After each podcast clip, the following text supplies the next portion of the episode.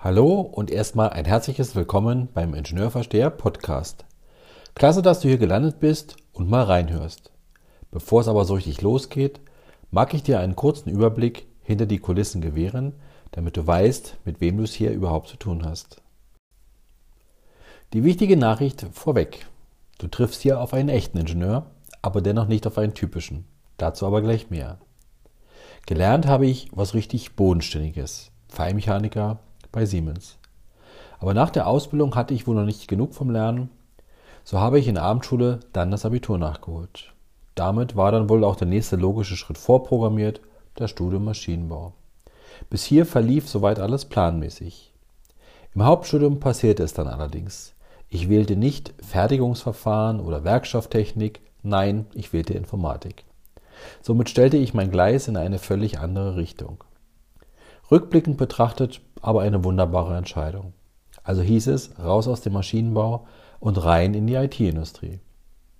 Nachdem ich meine ersten Jahre im Vertrieb verbracht habe, entdeckte ich dann meine Leidenschaft für Marketing und Produktmanagement, was sich bis zum heutigen Tag auch nicht mehr geändert hat.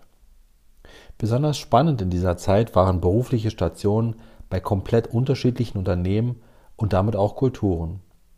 So führte mich mein Weg von einem großen amerikanischen und börsennotierten IT-Unternehmen in ein kleines, schwäbisches, inhabergeführtes Softwareunternehmen.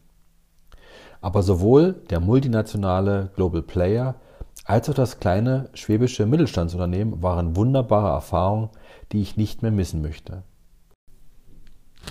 Ingenieure sind Genies. Wohl nicht zu Unrecht ist das Wort Genie im Ingenieur enthalten. Sie lieben die Technik und gerade in Deutschland auch die Perfektion. Oftmals geht ein Produkt oder eine Lösung erst auf den Markt, wenn sie zu 100% perfekt ist. Etwas überspitzt formuliert wird das Marketing dann mit dem Hinweis, macht mal rasch einen Flyer informiert, wenn das Produkt fertig ist. Das funktioniert heute so leider nicht mehr und gerade die Amerikaner machen uns vor, wie wichtig es ist, frühzeitig das Marketing einzubinden und auch nicht immer mit dem perfekten Produkt zum Markt zu gehen, dafür aber schnell. Ein Ingenieur mit Spaß an Marketing und Vertrieb kommt wohl in der Praxis nicht so häufig vor.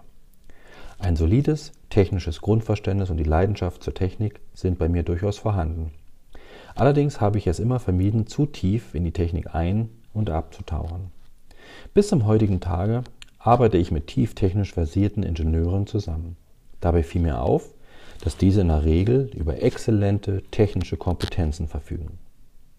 Aber es fiel auch auf, dass sich Ingenieure schwer damit tun, technisch anspruchsvolle Themen leicht verständlich zu vermitteln. Als Marketing- und Vertriebsmensch merkte ich, wie unterschiedlich doch die Ingenieur- und die Marketingwelt ist. Es nützt das beste Marketing nichts, wenn das Produkt schlecht ist. Aber es nützt auch das beste Produkt nichts, wenn das Marketing schlecht ist. Gerade mit Blick auf die Zukunft wird deutlich, dass die abteilungs- bzw. funktionsübergreifende Zusammenarbeit immer wichtiger wird. An dem konkreten Beispiel wird deutlich, dass der Ingenieur das Marketing verstehen muss. Das gilt aber genauso in, die umgekehrte Richtung. So ist die Idee entstanden, eine Brücke zwischen technisch anspruchsvollen Themen und der Vermarktung zu schlagen. Mit der Leidenschaft zum Schreiben lag es nun nahe, einen Blog zum Leben zu erwecken. Da nun mit der vierten industriellen Revolution die Maschinenbauthemen mit IT und Internet verschmelzen, war es nicht sonderlich schwer, in welche Richtung der Blog inhaltlich gehen würde. Darüber hinaus habe ich mich aber auch dazu entschieden, noch über das Thema Digitalisierung im Allgemeinen zu berichten. So werden nun seit 2014 eigene Artikel und Interviews sowie Gastartikel auf dem Blog veröffentlicht. Das war es mal wieder für heute. Ich würde mich freuen, wenn du mal wieder vorbeihörst. Über den Feedback freue ich mich zu jeder Zeit. Wir hören uns.